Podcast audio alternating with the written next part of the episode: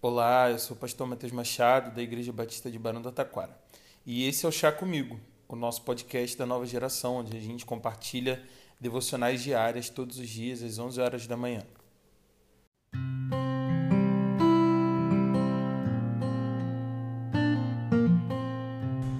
Provérbios, no capítulo 21, no versículo 5, nos diz o seguinte: Os planos bem elaborados levam à fartura mas o apressado sempre acaba na miséria.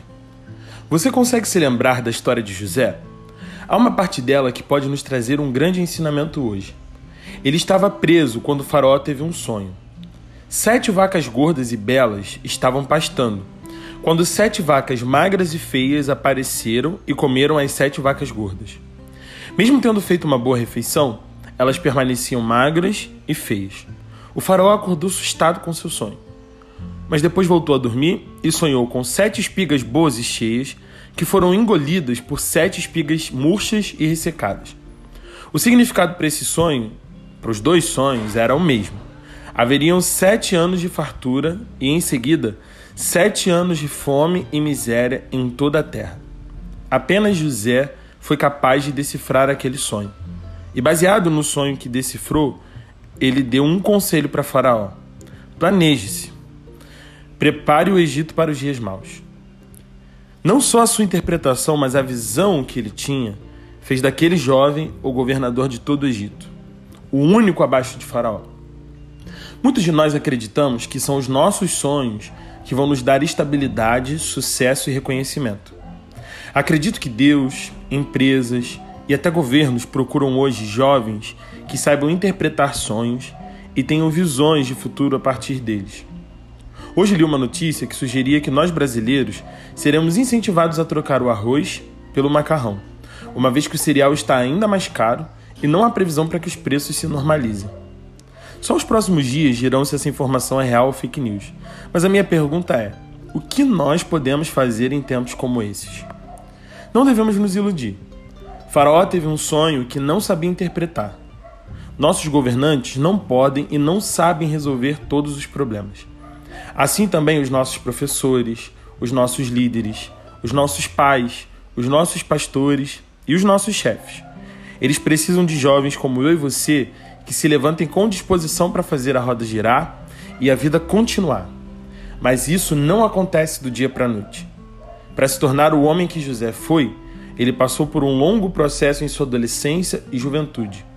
Perrengues difíceis, longe de sua família, numa outra nação vivendo de acordo com novos costumes, sem ter alguém que pudesse defendê-lo.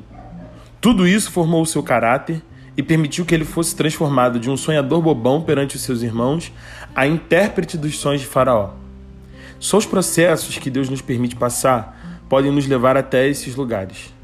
E assim, quando estivermos lá, seja lá o que esse lugar queira dizer para você, haverá maturidade suficiente para você poder discernir e administrar as coisas da sua vida e dos outros, quem sabe. Deus não pode nos colocar em um lugar de destaque se não sabemos administrar a nossa própria vida, o nosso tempo e as nossas prioridades. José pode ser excelente na administração de uma nação porque havia antes administrado bem uma casa, um grupo de presos na cadeia por onde passou e até mesmo seus irmãos e seus rebanhos.